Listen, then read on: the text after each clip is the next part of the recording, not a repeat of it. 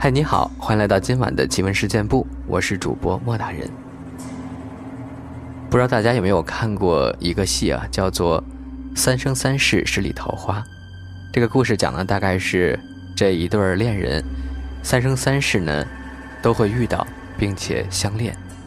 小时候呢，经常会听到一句话啊，特别浪漫，叫做“前世的五百次回眸，才换来今生的擦肩而过”。还有什么百年修得同船渡，千年修得共枕眠。小时候看这种玄幻的影视作品啊，或者小说的，总会相信人真的还有来生，还有来世似的。那你们到底相不相信有轮回这个说法呢？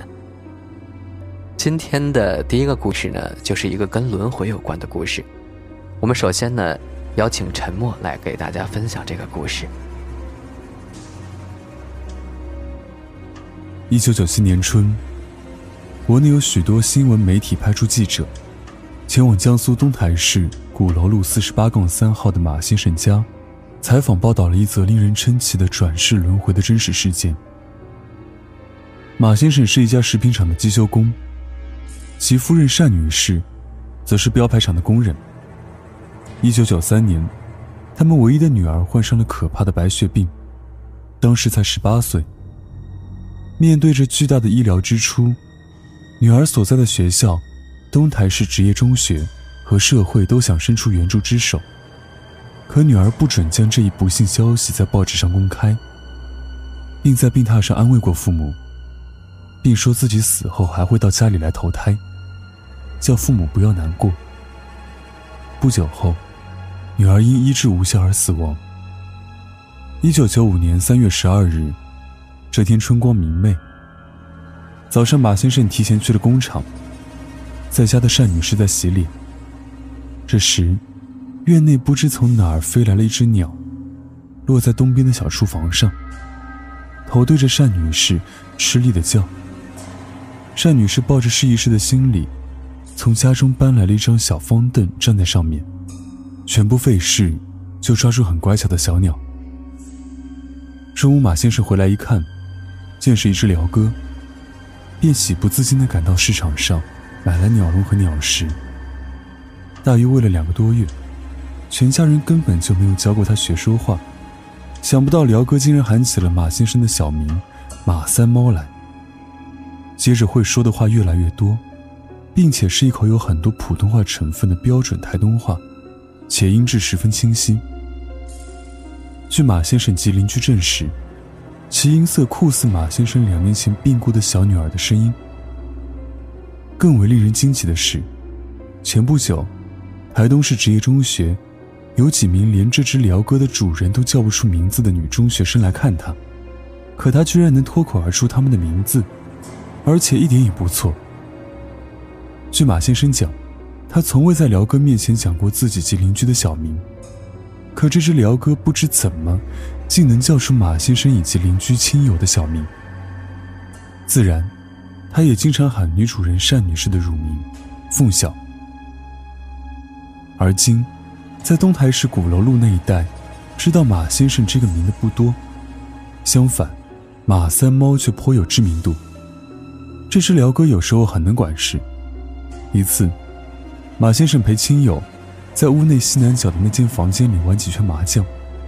玩得正开心时，外面鸟笼里的辽哥说了一句：“天要下雨了，还不收被子。”主人一看，天果然变了，赶紧收回了被子。有一天，主人又陪客人玩麻将，还未上桌，辽哥便说：“不能来钱，外面在抓。”甚至他还能对打麻将的客人说：“你今天脸色不好，怕的是输掉了。”至于打麻将的那一套术语，他全会讲。只要家里的电话铃响了，辽哥绝对会喊：“电话电话，马三猫接电话。”或者是“凤小接电话。”往往快到煮饭时，辽哥会提醒：“马三猫摘菜，马三猫煮饭。”很多人曾劝马先生把这只鹩哥鸟带到公园去展览。一九九七年。老马真将鸟笼拎到位于市中心的气园做展览，仅一天多的功夫，就创收一千余元。不过，这只鹩哥的脾气也十分强。主人见它能说会道，就多次教它说“恭喜发财”之类的吉利话。可它从来都不搭理。相反，只要家中来了客人，哪怕是马先生的父母，不管年龄大小、辈分大小。辽哥一律直呼其小名。不少老人的小名已经五六十年没人喊了，想不到竟出自于辽哥之口。据马先生说，自姑娘去世后，他们确实没见过什么民间所说的鬼神，但家中这只辽哥的一切，令他及周围的人百思不得其解。这只辽哥说话的声音，为何和死者的嗓音相似？是巧合吗？退一步讲，即便是死者投胎了，怎么会知道主人以及邻居亲友的小名呢？可如果不是死者的化身，那又为何死者生前的职中同学来看辽哥时，这只辽哥竟能一一的叫出他们的名字和其班上曾发生过的事情呢？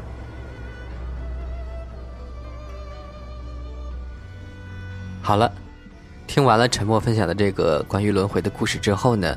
我们来进入今天的听众投稿环节，来看看我们听众朋友都有怎样的故事啊？有一个在莫大人的公众号里投稿的朋友，他叫做八八八八八。他说听奇闻事件部一段时间了，现在呢，我也来分享一个我的亲身经历吧。我和我舅舅的关系着实不错。几个月前吧，我的舅舅出车祸死了，但全身却没有任何伤口。出事的地方也是一段十分平坦的好路。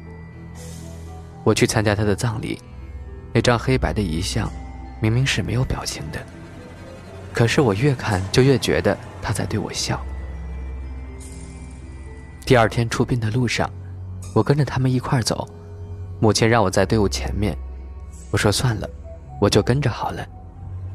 于是我就慢慢的走到最后，黄色和白色的冥币。一把一把的往天上扔，就好似雪花一般纷纷落下。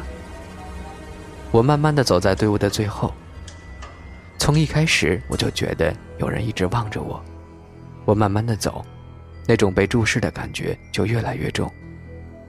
我猛地回头，看到我们出发的地方，居然有一个黑衣服的人望着我们这边。我还以为我眼花了，可是紧接着那个人居然向我招了招手。我注视着他，一眨眼，他便消失了。我惶恐地转过身，发现自己居然被队伍甩开了几十米。我猛地追上去，把刚刚的事告诉了母亲。母亲说：“你呀，昨晚没休息好，眼花了。”舅舅下葬了，我静静地看着。这时，我再一次看到了那个黑衣服的人，站在我对面向我招手。可依旧看不出长什么样子。我连忙问周围的人，这一转眼，周围的人都不见了。那个黑衣人依旧望着我。紧接着，砰的一声，爆竹炸了。那个黑衣人就不见了，而周围呢，又回到了之前的环境。朋友拍了拍我的肩，说：“走了，走了，我们也该回去了。”我也就回去了。回去的路上，我情不自禁地往后看，那个黑衣人站在墓前望着我，做着再见的手势。我一下就感到很无力。醒来后已经是两天之后了，再后来就没有发生任何事儿。这个黑衣人到底是谁呢？